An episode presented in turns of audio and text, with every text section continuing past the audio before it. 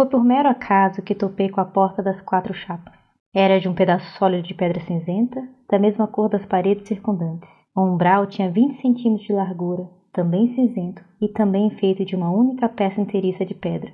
A porta e o umbral tinham encaixes tão justos que seria impossível enfiar um alfinete em suas frestas, sem dobradiças, sem maçaneta, sem janela ou painel corrediço. Sua única característica eram quatro chapas duras de cobre. Ficavam grudadas na lâmina da porta, que se nivelava com a frente da moldura, a qual era nivelada com uma parede ao redor. Podia-se passar a mão de um lado ao outro da porta praticamente sem notar qualquer divisão. Apesar dessas ausências notáveis, aquela vastidão de pedra cinzenta era sem dúvida uma porta. Cada chapa de cobre tinha um furo no centro, e mesmo não sendo de formato convencional, certamente se tratava de fechaduras. Lá estava ela, imóvel como uma montanha, serena e indiferente como o mar num dia sem vento. Não era uma porta para ser aberta, era uma porta para permanecer fechada.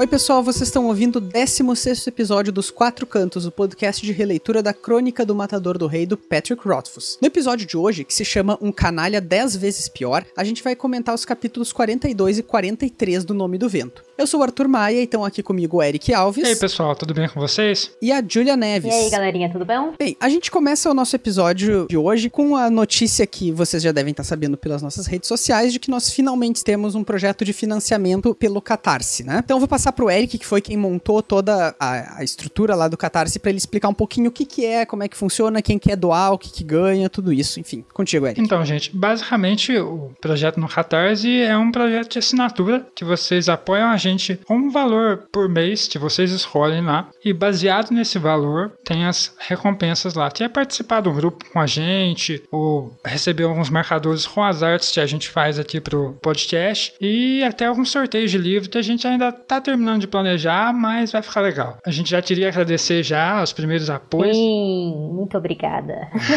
o apoio da Tainá Bustamante e do Paulo Felipe. Bom, o Paulo Felipe foi minutos depois que saiu a plataforma. Né? Foi corrida, oh. então os dois apoiando. A gente levou até um susto, né? Meu Deus, já tá. Uhum.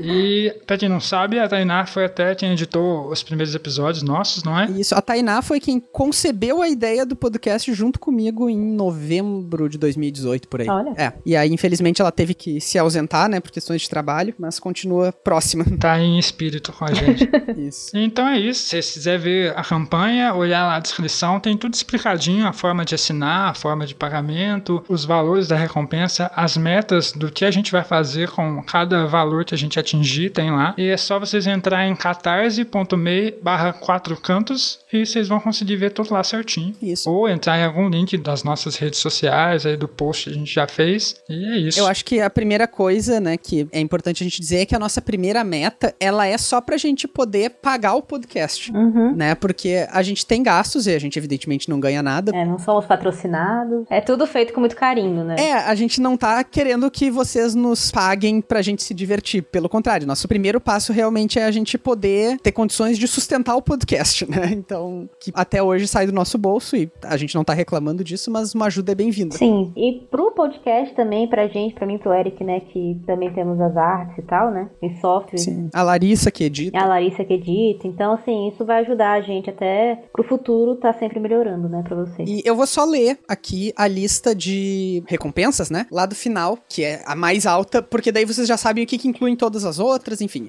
Mas esse é o total, caso vocês queiram doar muito dinheiro. vocês recebem nosso agradecimento, óbvio. Vocês vão participar de um grupo do Telegram só pros apoiadores, nos quais a gente pode conversar sobre a Crônica do Matador do Rei e outras coisas. Vai receber o agradecimento nominal, assim como os nossos dois apoiadores já receberam, em todos os episódios. Vai participar do nosso sorteio, e se vocês tiverem lá é, o apoio mais alto, vocês recebem dois números para participar do sorteio, né? Vai ter kit de marcadores, que o Eric mencionou, com as artes que eles produzem. Vai ter caderno também com arte produzida pelo Eric e pela Julia. Uhum. E vocês podem também participar de um episódio nosso. Esse é, esse é o ponto máximo da recompensa, assim. Enfim, a gente vai ficar bastante feliz, se for possível. Vocês também ganham com isso, né? Se gostarem do, do programa. É uma troquinha, né? Isso, todo mundo sai ganhando. Bom, eu também, antes da gente começar a entrar nos capítulos de fato, eu já vou pedir desculpas, eu vou estar um pouquinho afastado durante o episódio. Eu estou com crise de sisos aqui e ainda não consegui fazer a retirada, então eu tô falando bem menos. e um terceiro aviso que esse é o primeiro episódio que eu tô gravando, que a gente tá gravando depois que eu visitei a Júlia e o Bruno, né? Isso! Aí em Brasília. Então, duas semanas atrás eu tive aí, a gente saiu, eles me levaram pra conhecer Brasília, foi muitíssimo legal. O Bruno fez tour. É, o, o- o Bruno é um guia turístico excelente em Brasília. Quem quiser contratar, ó, estamos.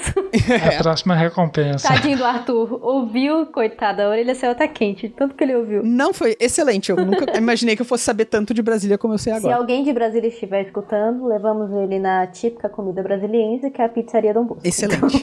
Só acho que devia ter uma categoria de recompensa acima de todas de quem, quem apoiar vai ganhar um tour com o Bruno. Exatamente. Narrado pelo fone de ouvido, com a sua voz doce e melodiosa. Ou bueno, então tá. A gente vai falar hoje sobre os capítulos 42 e 43. O 42 se chama Sem Sangue e ele é uma sequência bem direta do capítulo 41 que a gente comentou no episódio anterior, no qual o Kvof é açoitado né, pelas transgressões dele, que ele foi condenado pelos mestres, pelo que ele fez na aula do Remy. Pelos mestres, eu tô com o Martin na cabeça. então, nesse capítulo 42, começa com ele indo direto pra Iátrica. ser costurado, né, galera? É, ele precisa então se, se recuperar. do- E lá ele vai ter um diálogo com o mestre. Arwen. Como é que é a palavra? Mas enfim, é o mestre médico, Uhum. que é o Orwell. Né? O Orwell fica bem impressionado com a, a ideia do Kvof da, da Naruto. O Uhum. Diz que já tomou ponto sem anestesia, porque ele morou em Tarbin. É, Ele mostra, né? E ele até fala, brinca assim, ah, tá mal feito isso aqui. É, É, Ele primeiro não acredita, né? Que ele pede pra ser suturado sem é, nenhum. sem uma anestesia, uma forma de. É, depois que ele suspeita que ele já tá meio drogado. É, ele até pergunta, né? E acaba descobrindo. Isso tem a ver um pouco com o- uma postura que o Kvof tem quando ele é açoitado. Que vocês lembram que eu comentei aqui que ele não gosta de perder o controle da situação, né? Uhum. Qual era a situação? Era, é, ele não queria tirar a camiseta. Não, ele tirou a camiseta, né? Ele não queria ficar com a camiseta. Isso, isso, perdão, perdão, perdão. Desculpem. É porque ele só tem duas. Ele até comenta, né? Aqui nesse capítulo. Uhum. Não, porque eu já tenho duas e há pouco tempo eu nem tinha isso. Então, não queria estragar. Ah, não, desculpa, ele não deixou amarrarem as mãos É dele. isso. Isso não deixou. Era isso aí que eu queria lembrar. E eu, burramente no desenho, eu comecei com ele amarrado. Eu, opa, não. Mais do que só por poupar a camiseta, ele fala que ele tomou a, a droga por medo até de ser açoitado e se mostrar com uma postura ali mais inferior diante das pessoas que estavam vendo ele que não gostam dele por ele ser novo e pelo. É, ele já tem alguns inimigos aí, né? é, Esse- pelo professor. É, até no capítulo anterior, a gente viu como que foi a noite dele, né, com o Pelar juntos. Então ele já não tá muito, muito bem acomodado, vamos dizer assim, né? Uhum. É aquela coisa do ego, né? Ele queria se mostrar superior, tipo, ah, isso aí não vai me abalar. Vocês estão aí pra um show, mas eu não vou dar esse show que vocês querem. né? Uhum. É, mas que por trás desse ego tinha esse medo dele de a única que ele fala, a única forma de você passar segurança é você mostrando pros seus inimigos que não tem como eles te ferir. Uhum. É algo que vem das ruas, né? Algo que vem. Exatamente, ele aprendeu em Tarvin a se defender meio que desse jeito também, né? Então... Acho legal essa menção que traz de volta essa origem dele. Uhum. E, e também pensar que é esse negócio que você falou, né, dele ser muito novo. Então é aquele, aquela insegurança também da, da juventude, né? Eu acho. É, muita gente acha que o lugar dele não é ali, né? Exatamente, ele é muito novo. E essas pessoas têm alguma razão. não, eu tô brincando, mas, mas só um É, pouco. mas é porque ele é muito novo, ele já conseguiu muito, que muita gente já tá anos tentando e não consegue. Então, isso realmente traz algumas inimizades aí pra ele, né? Isso. É o famoso eles me odeiam porque eu sou bom demais. É. Até meio exagerado, né? Um pouquinho aí. Mas É. tudo bem. E aqui também a gente é apresentado a Mola, né? A Mola, Sim. que é é uma personagem que vai aparecer outras vezes, é uma personagem secundária. Uhum. Mas é legal mostrar a personalidade dela, que em poucas frases ali, na primeira apresentação, ela já fala como ela é. Uhum. Quando o Ariel pergunta se ela não trouxe a cera pra simpatia, ela fala assim, eu não preciso disso. Uhum. E aí ele fica É até... o que vou, Fê. Versão feminina. Exatamente. Uma coisa que eu acho bacana na- nessa apresentação da Mola é que tem essa primeira menção aí, né? Uhum. Do tipo, ela não precisa, ela é segura, ela é super competente, o Arrow até reconhece isso. Sim. Mas daí logo depois ele pergunta se ela já lavou as mãos, né? Uhum. E daí ela diz já. Então ele diz, ah, então vai ter que lavar de novo. Uhum. Então, assim, por mais que ela seja competente, ela pode ser acima da média, mas ela ainda tá na posição de aprendizado. né? Uhum. E ele dá um puxãozinho de orelha nela ali. né? É, o que, sei lá, é meio que o esperado se a pessoa tá, Uhum. né, nesse momento da vida, que eu acho que é o que falta pro Kuvô fazer. É, ouvi um pouquinho É. mais, né, também. Uhum. Esse capítulo me lembrou muito House. Não sei se vocês já assistiram, mas o Ariel, basicamente, eu vi o House ali e agora eu só consigo imaginar ele como House. O ator, né? É, tanto na hora dele corrigir isso, da lavar a mão, quanto dela falar se ele já tá sedado, ela fala assim, não, é anestesiado. Uhum. E aí ela fica meio com o pé atrás por ter errado. Uhum. Eu tenho uma imagem mental de um personagem nesse capítulo também que nunca mais saiu, mas que é da Mola. Hum. Porque quando eu tava no ensino médio, a minha melhor amiga de turma, assim, de escola, Uhum. queria muito fazer medicina. E aí ela torturava todo mundo na volta dela com isso. e ela tinha. A descrição física era parecida, era tipo cabelo curto, loira, Uhum. nos ombros, né? Coisa assim. Então ela é a Mola pra mim até hoje. Isso é muito legal, né? Quando pega uma pessoa assim, da vida mesmo. Sim, até porque a minha imaginação é péssima. Então isso aí facilita. Você acaba encaixando, né? Uhum. É, esse capítulo não mais nada, eu acho. Ele é bem curto. Ele é bem tranquilinho. É só uma consequência mesmo, né? Uhum. Uhum. E eu acho que foi uma apresentação da Iátrica também, né? É Pra mostrar como é que funciona, até porque a gente vai ver isso mais pra frente, né? Uhum. É só uma apresentação mesmo, só uma introdução a esse novo prédio, vamos dizer assim, né? Bem, então agora a gente vai seguir pro capítulo 43, que se chama O Caminho Bruxelante. Esse capítulo, ele é principalmente a trágica ida do Kvof ao arquivo. Ai, ai, maldito dia. Aham. É, basicamente, se for resumir em uma frase, é ele fazendo bosta porque tá drogado. ele vai tentar mais uma vez entrar no Arcano, agora que ele é Relar. Relar, só que ele encontra o Ambrose lá. É, ele acaba se tropando com um babaca É. que já não gosta dele, tá vendo que ele não tá numa das melhores situações físicas. Não tá muito consciente. Exatamente. E acaba pregando uma peça nele, né? Isso aí foi totalmente. Orgulho ferido, né? Exato. Tinha uma palavra pra isso, mas é, ele acaba deixando o que volta entrar com uma vela, né? E isso dá uma confusão. Dá uma trollada nele. Exato. É, ele, quando ele chega, o Ambrose tá perturbando a Fela ali, que é uma coisa que deixou o Kvof muito brabo, né? Uhum. Ele. Foi a hora que ele, ele já tava meio. Ele ainda tava meio anestesiado lá da- do negócio. Mas a hora que ele decidiu que ele ia fazer alguma coisa ativamente com aquilo ali foi quando ele viu que a Fela tava se sentindo incomodada e que o Ambrose tava. O que bota um pouco a Fela numa posição que ela vai assumir algumas vezes aí no livro. Eu me lembro de pelo menos mais uma. É, de donzela, né? De donzela em perigo que precisa ser salva pelo Uhum. brilhante Kvof. Isso é uma coisa legal também. Mas assim, ela é muito bonita, né? Isso já foi dito. E aqui a gente já começa a ver. Já viu, né? Antes. O Ambrose sempre em cima dela. Isso pra frente a gente vai ver que vai ser usado. Você falou disso e acho legal mostrar um contraste com a personagem feminina do capítulo anterior, Uhum. que era ali toda mais forte e tal, tinha uma personalidade mais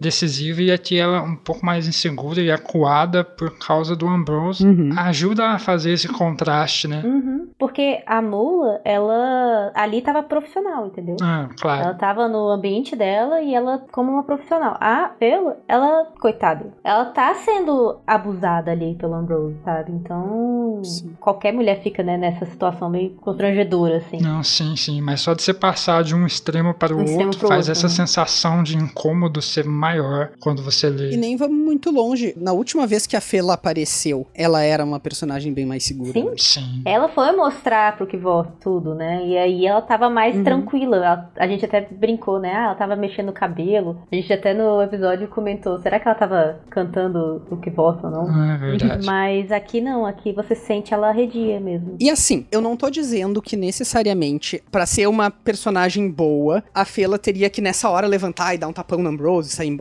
embora, whatever. Uhum. Mas eu acho que essa cena talvez pudesse ter sido evitada. Uhum. Pra não colocar ela sempre nessa situação, É. entende? Então, É. a cena não acrescenta muita coisa. A gente só descobre que o Ambrose eh, tem essa, esse tipo de comportamento horrível perto de mulheres, mas a gente vai ver isso várias vezes depois. É. O Ambrose é um babaca em todos os sentidos, então É. aquele negócio que a gente comentou, ele é Ele só tem um lado, assim. A gente só conhece ele como babaca. Bidimensional. Bidimensional, era essa palavra que eu ia falar. Então, a gente não sabe o outro lado dele, né? Ele é sempre mostrado como esse babaca. O que eu até acho que tudo bem, Uhum. né? Porque não necessariamente um personagem pode ser isso e cumprir bem esse papel. Mas eu, eu cortaria esse momento aqui onde a Fela precisa ser salva pelo Kvolf. Uhum. Acho que talvez não esse ou mais alguns outros do Ambrose, porque acho que esse é meio é incômodo, porque você vê que de algum modo você relaciona isso na sua memória com outras pessoas, outros homens que você conhece que tem esse tipo de comportamento machista. Uhum. E igual você falou, ela não precisa reagir de forma reativa e tal, toda dura, igual você falou, mas ela reagiu de uma forma não normal, porque isso não é normal, mas de uma Uhum. forma usual, que a gente já vê acontecer muito. Uhum. Então acho que além de tocar no ponto do machismo, toca no ponto da, da reação dela e entrelaça ali, começa a rixa deles, começa assim, ativamente. É, porque aí ele tenta salvar ela criticando a poesia, Uhum. entre aspas, que ele tá escrevendo ali. e aí ele vai dar o troco dando a, Uhum. a vela pra ele, e aí vai pra frente pros spoilers. É. E o Ambrose é um babaca. É, e o Ambrose sempre brincando, brincando não, né? Sendo babaca com ele, falando, ah, você não entende nada, você é muito jovem, jogando na cara aquela coisa que a gente tava comentando no capítulo anterior. Que ele é muito novo pra estar ali, né? Então, ah, você não entende nada de mulheres, sabe? Não, não dê sua opinião, essas coisas, né? Uhum. Mas o que eu acho também sobre ela, né? Sobre o comportamento dela, é por ser o Ambrose também, sabe? Porque ele é nobre, ele é muito poderoso. Então, eu consigo entender, sabe? O posicionamento dela. É, É, não é o temor só pelo momento, mas Exato. pela a persona dele em cima dela. Exatamente. Até porque logo depois, nesse mesmo capítulo, os colegas do Kvolf vão reforçar o como é uma má ideia ter problemas com o Ambrose. Exatamente. E o que voz pra variar, escuta? Claro que não. Mas é isso, eu acho que é, é a posição dele, sabe? Como nobre. Bom, e a, e a gente eventualmente vê as coisas que o Ambrose pode fazer com o dinheiro dele, né? Uhum. Mas enfim, o Kvolf percebe que o Ambrose tá lendo um poema dele pra Fela. Uhum. É, dessa maneira, ele tá, tipo, segurando ela com o braço por cima, assim, e tá lendo um poema dele pra ela, e o Kvolf acha o poema vergonhoso. Uhum. E aí ele começa a rir do... ele, ele faz várias piadinhas, né? Uhum. Diz que o poema não tem métrica e tal. É, ele fala, eu conheço um verso manco quando eu vejo um. Uhum. Eu até fui dar uma olhada nessa, nessa expressão que se chama ritmo saltitante, né? Porque eu não conhecia ela no inglês, eu tentei dar uma. Hum. Porque o Kvolf acusa de não ter métrica e o Ambrose responde que é ritmo saltitante. Uhum. E isso tem muito. Eu me lembrei de um poema do. É um cara do parnasianismo aleatório lá, que se chama Cavalgada, eu acho, Hum. o poema. Que meus colegas no ensino médio super riram. O ritmo dele é quebrado no meio da estrofe. Uhum. Enfim, ele, ele demanda que a pessoa declame com uma técnica específica, porque mexe muito com a respiração e com a entonação, etc. Uhum. Então, assim, ó, o Ambrose, obviamente, tá errado em toda a situação, mas talvez o Kvolf realmente não entenda. alguma coisinha. É, porque o Ambrose ele tem muito estereótipo e que tem bastante a ver com o, o paradigma parnasiano aqui no Brasil, Hum. que é poesia meio de elite, assim, é uma coisa de artistas para artistas e esses artistas são pessoas ricas que fazem a arte girar em torno de si mesmas, Uhum. né? E isso é exatamente a característica do movimento parnasiano aqui e parece muito ser o caso do Ambrose, assim, é quase pra inflar o ego dele, né? É. Dentro de um círculo muito pequeno, são coisas que se faz só pra ficar ali dentro. Uhum. É óbvio que isso é ruim, mas ao mesmo tempo essas pessoas têm uma preocupação estética e às vezes elas trazem algumas inovações estéticas pra arte que, que claro, também podem vir da arte popular sem nenhum problema, mas às vezes elas vêm desses lugares. Então talvez realmente o Wolf não tivesse familiarizado com aquilo porque é uma coisa de um círculo muito pequeno, É né? um círculo que ele não pertence, né? Nunca pertenceu. É. Faz sentido. O Ambrose é absolutamente horrível, mas talvez a arte dele não seja tão horrível quanto o Wolf acha que é. É, porque ele tá falando aqui da métrica e tudo, né? Ele conhece um tipo. É, pode ser que só seja um tipo diferente de poesia, né? Enfim, depois disso, então, o Kvolf pega um... O, o Kvolf quer entrar, né? Ele dá um jeito ali de liberar a Fela, ele pede uma ajuda pra ela e ela vai lá ver alguma coisa. Sim. E daí ele quer entrar no arquivo, ele mostra pro, pro Ambrose que ele já é relar, ele prova, ele diz, ó, eu tomei a precaução pra caso o meu nome não tivesse no livro. Uhum. E aí o que o Ambrose faz é dizer, bom, tá bom, o Ambrose percebe que ele tá meio off, assim, que ele tá meio doidão ainda, dando... Meio grog, né? Uhum. E aí dá um golpe nele, diz que ele tem que pagar uma taxa pra entrar, e uma taxa caríssima, Uhum. né, de um talento, um talento, um talento e meio, não lembro. Mas enfim, é praticamente todo o dinheiro que sobrou pro Kvof, Uhum. e que ele ainda teria que alugar uma lâmpada de simpatia pra poder entrar. Só que a lâmpada é muito cara, então como o Kvof, ele sabia que o Kvof não teria como pagar, ele oferece uma vela. É, só pra explicar, né? Não há iluminação dentro do acervo, né? Então precisava disso. E ele até leva duas, né? Não contente com uma. Isso. Ele oferece uma vela pra ele por meio vintém. E ele pensa, doidão, no jeito que ele tá, de meio vintém por uma vela, tava de boa, vou levar duas. e aí que ele se fode. É, ele né? até entra de graça, né? Ele nem Ele paga. não paga um talento? Não, a vela. Ah, tá, tá, tá. Isso. O Ambrose faz ele jurar que vai ser o segredo deles. É. É, será o nosso segredinho. E ah, então ele finalmente entra no arquivo, ah, né, nessa parte mais restrita que era só pros, pros membros do Arcano, Uhum. que agora ele é. Ele entra achando que tinha assustado ele, né? É, e ele entra assim, bastante surpreso, Você né? vê o nível. O nível da doidice dele aí, né? Da, do grog que ele tá tendo. Porque era pra ele ter percebido, cara. Porque assim, foi muito, muito vilanesco essa parte, sabe? Do. Ele sorriu, Uhum. aí ele falou do. "Ah, Será o nosso segredinho. Isso é muito de. Estou te ferrando. Muito sabe? teatro, que ele deveria ter visto pela origem dele. Exatamente, pela atuação, né? Mas ele tava no estado que ele não percebeu mesmo. E ele sai daí dizendo que talvez o Ambrose não fosse metade do canalha que ele achava que É era. pior, meu filho. Depois ele lembrar que não, o Ambrose, ele realmente não é metade, ele é dez vezes o canalha que eu achei que ele era. Bem, então ele, que Wolf entra com a sua vela no, no acervo. E aí? E aí? É, mas antes disso, antes dele se dar mal, ele dá de cara com a porta. Uma porta misteriosa que é descrita lá como a Julia leu no início desse episódio, né, na citação. E é uma porta, enfim, feita de pedra, ela tem quatro chapas que parecem lugares pra fechadura, né? Uhum. Mas se não tem nenhum vão, não dá pra você ver, É. colocar nenhum alfinete, nem nada. Enfim, ela é um negócio imenso, pesado. E é pra manter fechada, permanecer fechada. E como uma criança que não pode ver o que é, ele fica extremamente curioso. Ele comenta que, tipo, bah, eu consegui entrar no arquivo, que era tudo que eu mais queria, e agora eu. Agora eu quero essa. É. É, tipo criança, né? Tipo assim. Exatamente. Bom, que ele é, né? É, ele é uma criança, mas sabe que quando criança você tem tipo pirulitos? Aí você tem um pirulito, sei lá, de Uhum. framboesa e o outro de uva. Aí você dá pra um Uhum. sobrinho. Aí ele, ah, não, não quero essa, eu quero aquela, né? Foi bem. É, eu tenho uma em casa, eu sei como é, que é. você tem uma pequena em casa, então você E sabe. nesse momento já passou o efeito da, da erva nele. Uhum. Podia ter passado um pouquinho antes, né? Pois é. Uhum. Conveniente. Convenientemente. Talvez o segundo livro fosse menor.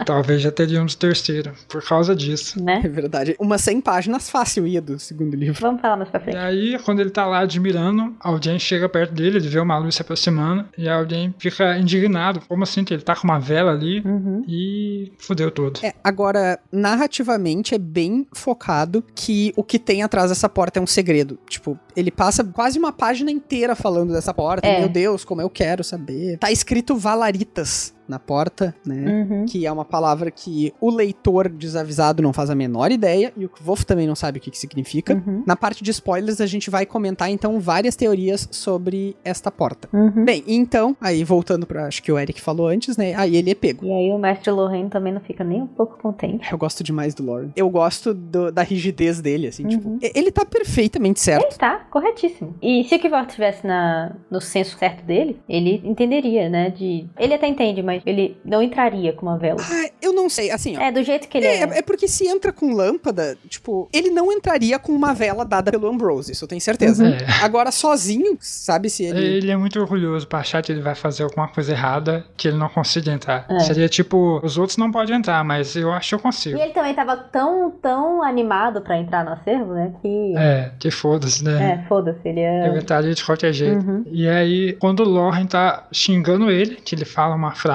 de Tekken, que aparece depois, é algo bem marcante na trilogia, Uhum. que aqui tá até na tradução, não sei, tá bem diferente do que foi traduzido no segundo livro, que são os três temores do sábio, que todo homem sensato deve saber. Uhum. Aqui tá como o mar durante a borrasca, as noites sem luar e a ira de um homem gentil. Borracha. É, ficou muito estranho, né? Tipo, é Storm no original, a gente É. tem uma palavra comum pra isso. Pois é, ficou bem melhor no segundo livro. E aqui a gente tá presenciando uma delas, né? Que é o Loren, gentil, ficando putaço. Ele fica. Uma coisa que eu comentei ali é que o Tekken é um filósofo, né? Até tem uma estátua dele na universidade. Uhum. O nome desse tratado dele aí é Teofania. Hum. E depois, nesse mesmo capítulo, vai aparecer uma peça que é a Daeônica. Me lembra muito o tipo de palavra que a gente tem no nosso mundo, adaptando palavras gregas. Hum. É. Né, tipo, teogonia, por exemplo, né? Sim. Um escrito grego antigo. A gente adapta e fica exatamente essa sonoridade. Então, o Patrick Rothfuss, ele tá fazendo uma, uma referência. Não quer dizer que fosse a única, né? Mas na cultura ocidental a gente costuma ter como referência a Grécia como berço da filosofia, berço do teatro, whatever. Uhum. E aqui tanto uma peça de filosofia quanto uma peça de teatro evocam a língua grega, né, ou pelo menos a adaptação para português da língua grega nessas duas obras aqui. Então, enfim, é só um, um comentário a respeito disso. E aí no final ele acaba por. Ele chama o Ambrose lá, que se faz todo de inocente, né? Uhum. Cara de pau. E aí ele tenta se explicar, mas o Loren fica. Não importa o que você estava pretendendo ou não, suas intenções, importa o que você fez e você tá banido daqui. E Não importa, foi né? cinco segundos ali dentro e acabou. É. É, é completamente compreensível também o que o Wolf se sentir mal, né? Porque, enfim, ele era uma criança que não tinha nada Uhum. e ele deu tudo que ele tinha pra poder chegar até aí, ele passou por coisas horríveis e ele chega e, ops. Uhum. Aí depois disso a gente tem mais uma ceninha curta, Uhum. que é o Kvof no refeitório falando com os amigos dele, né? Uhum. O Kvof no, como é que é o nome em português? É o Rancho. rancho. Então ele tá nessa, ele vai conversar com os amigos dele ali no, no rancho. Uhum. Né, logo depois é uma cena pequena na qual ele conta, ele pergunta sobre a taxa de admissão que o Ambrose cobrou dele, e aí o Manet até diz: Ah, isso aí era uma pegadinha que a gente fazia, a gente cobrava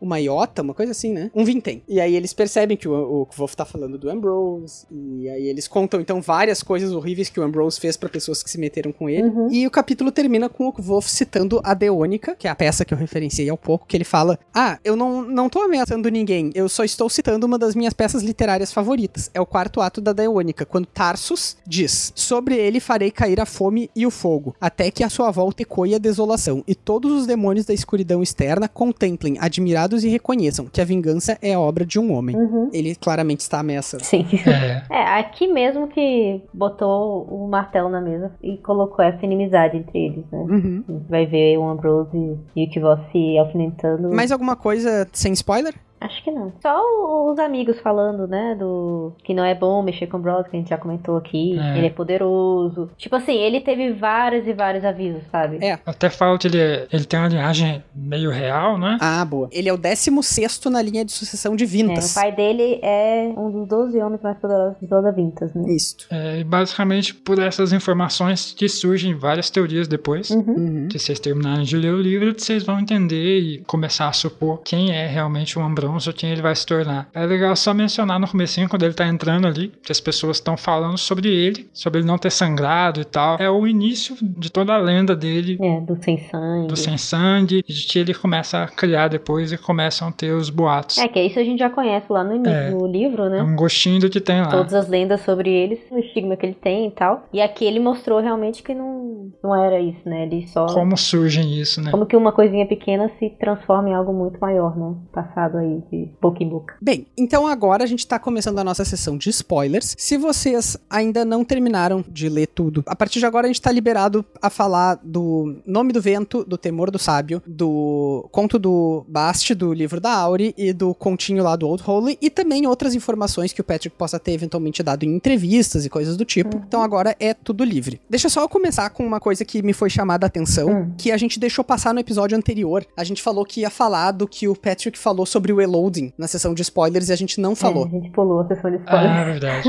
O que a gente queria dizer é que o Patrick Rothfuss recentemente, ah, durante um vídeo que tá aí na internet, que pelo que eu entendi era uma campanha de RPG, ou alguma coisa assim. Ele tava apresentando um sistema ou algo do tipo. O vídeo tá muito picotado, então não dá pra entender o contexto. Eu sempre sou a primeira pessoa a dizer que o Patrick é super brincalhão, Uhum. então a gente tem que tomar muito cuidado. Tem aquela bobagem lá do, ah, os livros são um prólogo, não sei o Uhum. que, que as pessoas repetem até hoje. Acaba exagerando, né? É, então, cuidado, tá? Eu não consegui ter certeza do contexto do vídeo. Mas é um vídeo no qual o Patrick Rothfuss começa a falar sobre um personagem que ele vai muito novo pra universidade, ele tem sangue encantado, Uhum. e logo ele, ele vai crescendo em termos de, de ranking muito rápido, até que ele se torna ah, mestre nomeador. Ele vai caçar o nome do vento antes disso, enfim, e ele descobre segredos, etc, etc. No final, ele diz que ele tá falando da história do Eloding. Uhum. De novo, não tenho certeza se ele tá falando sério ou se ele está brincando. É, a gente tem que esperar pra ver, né? É, o vídeo ele saiu num, num contexto, bem sem contexto, assim, então. Uhum. Tá, agora vamos pro, pro nosso episódio de hoje mesmo. Tá, vamos começar. Uhum. Eu acho que a maior parte vai ser a porta, né?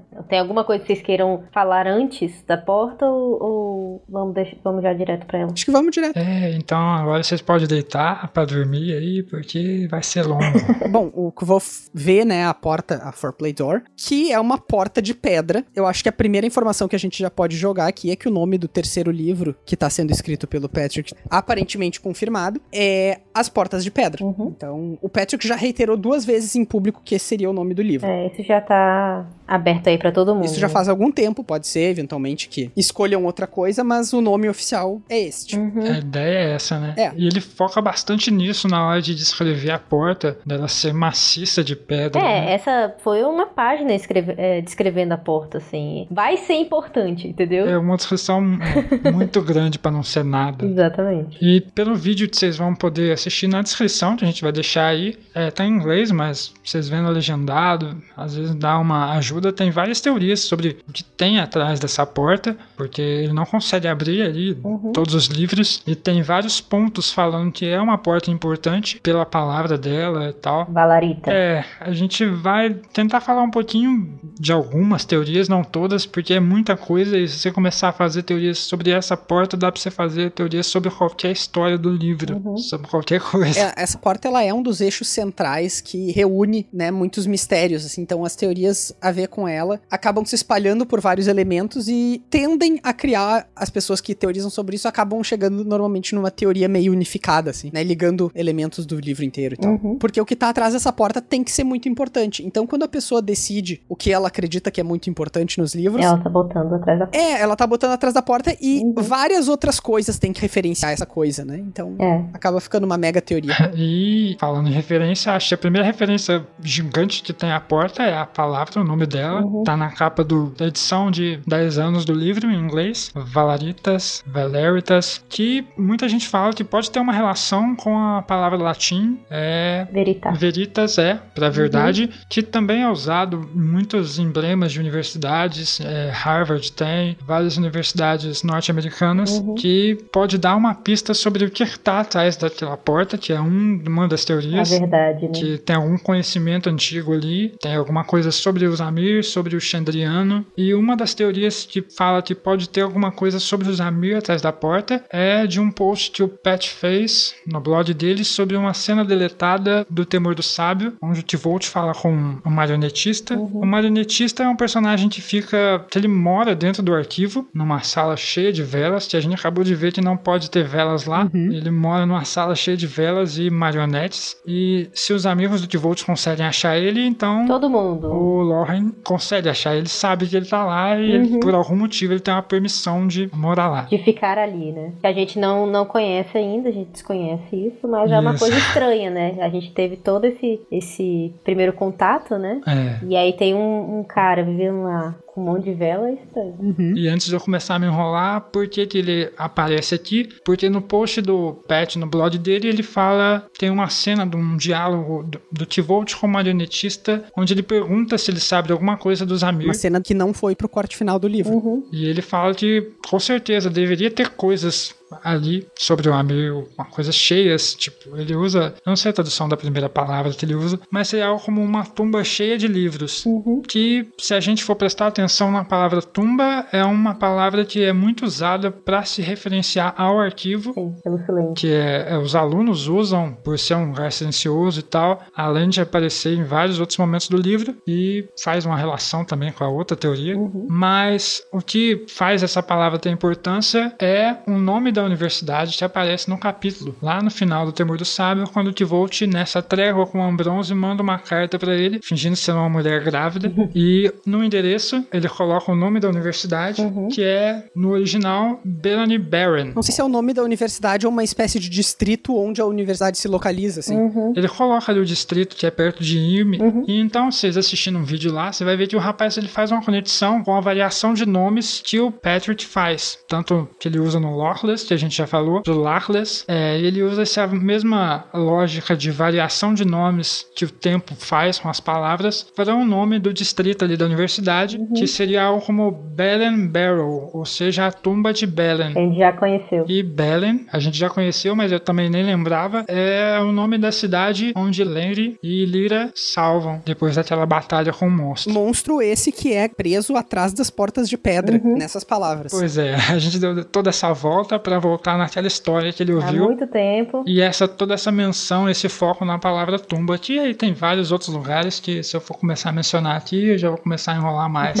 É, como eu disse, essas teorias a respeito das portas de pedra, elas são muito amplas, elas vão pra todo lado, então é muito difícil de conseguir compilar várias, né? Sim. É, exatamente. É, essa foi só uma, então. É, isso é uma das. Tem a outra também, que é a do, do túmulo do rei. A Fela, ela eventualmente conta pro Kvof que ela teve um sonho, né, com o arquivo e com a porta de pedra, e que ela sonhou que dentro da porta de pedra tinha a tumba de um rei ah, adormecido, uma coisa assim, né? Isso, e tinha o nome do rei, era Valarita. Isso, né, não foi jogado do nada, com certeza, mas isso nos lembra um pouco o que lá no, naquele capítulo, que é no capítulo 7, que o Kvof fala, se apresenta, assim, ele tem um textão, né, de eu fiz isso e isso, me chamam disso, whatever. Ele diz que ele roubou uma... Salvou princesas de tombas de reis. Uhum. Isto. Então, tá aí, né? Tem essa teoria de que exista um rei lá. Tem pessoas que pensam que esse rei pode ser o Iax, o cara que roubou a lua. Que seria o primeiro Lockless, né? Até porque existe uma porta dos Laclas, né? Uhum. Exatamente. Que é, tem toda uma teoria que que Volta vai conseguir abrir por ele ser descendente. Uhum. Exatamente. E que é uma porta de pedra. É, Uhum. e que mais uma vez toca na tumba do rei É. e do Yacht ser alguém muito antigo do antigo mundo e a cidade de Belém. Uhum. E se vocês for lá no, no canal do rapaz, que é em inglês, que ele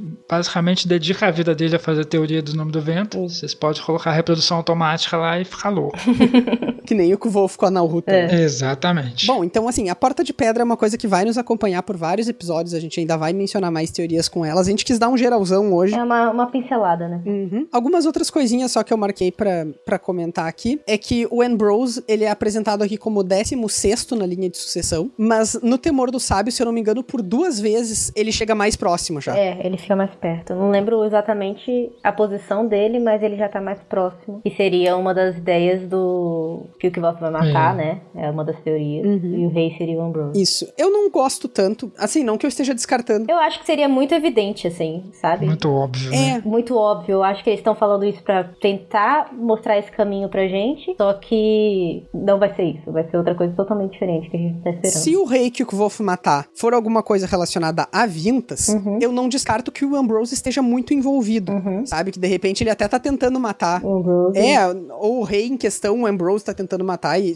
Não sei, não tô nem tentando. Teorizar. Mas assim, que tem a ver com essa ascensão do, do Ambrose Uhum. a ser rei. Talvez o Ambrose seja o rei atual. O Kvolf mata alguém que acaba transformando ele no próximo herdeiro. Enfim, tô só jogando coisas aqui. Falando em teoria, eu acho que eu tenho duas, duas teorias bem interessantes. Que a primeira, na verdade, são duas teorias sobre a demora do terceiro livro. Que a primeira seria que o Patrick não tá conseguindo matar todas essas 16 pessoas para chegar no rei. e talvez as portas de pedras seja só uma metáfora para a porta da editora que ele não consegue passar levando o terceiro livro. Por isso ele não consegue abrir. É. Falando em teoria, eu vi um negócio bacana. O Kvolf, nesse capítulo, ele cita a Daeônica, né? Uhum. E tem um paralelo que é feito, dois paralelos, na verdade, Hum. com o pouquinho que a gente sabe sobre o enredo da, da Deônica, que tem o protagonista lá, o Tarsus, tem pessoas comparando ele. Isso foram dois posts no Reddit que eu encontrei. Um deles por um usuário chamado Texfy, e o outro ele bota o link aqui que eu estou abrindo. Mas enfim, ele faz um paralelo primeiro da Deônica como uma narrativa sobre o Lanry, porque a gente sabe que o Tarsus ele volta do inferno, então, enfim, pode ter relações disso com o Lanry voltando da vida, né? E ele busca vingança Uhum. e que aparentemente tem uma mulher relacionada ah, nessa história. Faria todo sentido. Ah, e parte da ambientação da Deônica, Hum. né, que a mãe do Kvolf sugere quando eles eles querem encenar a peça, ela diz: "Ah, velas azuis seriam a, a melhor ideia para a próxima vez que nós encenarmos a Deônica. Nossa. Seria um dos sinais, né, do Chandelier. Uhum. Então, primeiro tem esse paralelo de que, né, o, a Deônica possa de alguma maneira estar espelhando a história do Lanry, Uhum. mas a gente também já apontou aqui no podcast que o Lanry, em alguma medida, pode estar espelhando a história do Kvof Uhum. também, né? Porque tem uma mulher, o Kvof, o Kot do presente, É. aparentemente fez coisas estúpidas Uhum. por alguma, algum problema, né, que envolveu a mulher,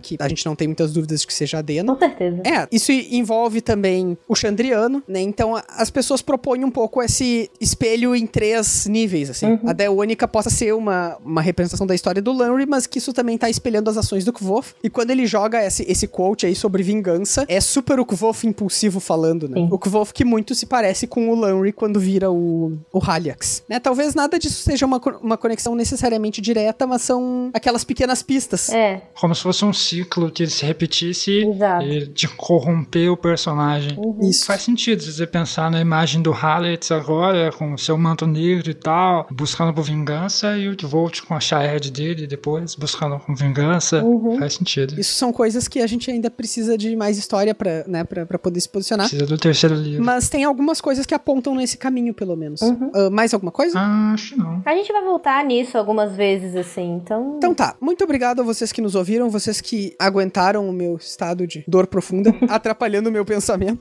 Mas se vocês estão gostando do nosso podcast, agora vocês também têm a opção de nos apoiar no Catarse, vocês podem escolher o valor de doação e a partir disso ganhar diferentes recompensas. Uhum. O link vai estar aqui na descrição no episódio no SoundCloud, se vocês ouvem por outras plataformas, nos procurem nas redes sociais. E vocês podem se comunicar conosco. E quais são os canais, Eric? Pelo Facebook a página é Os Quatro Cantos, tudo em extenso. Pelo e-mail é podcast Os Quatro Cantos, também tudo por extenso. Podcast Os Quatro Cantos, arroba gmail.com. E pelo Twitter é arroba Os Quatro Cantos, com quatro em numeral. E pelo Instagram é podcast Os Quatro Cantos, com quatro em numeral. A campanha lá do Catarse é catarse.me barra quatro cantos, vai ficar mais fácil. E é isso. Muito bem, então a gente volta em breve com o nosso 17 episódio, no qual a gente vai discutir os capítulos 44, 45 e 46 do Nome do Vento. Até mais! Tchau, tchau, gente. Até mais.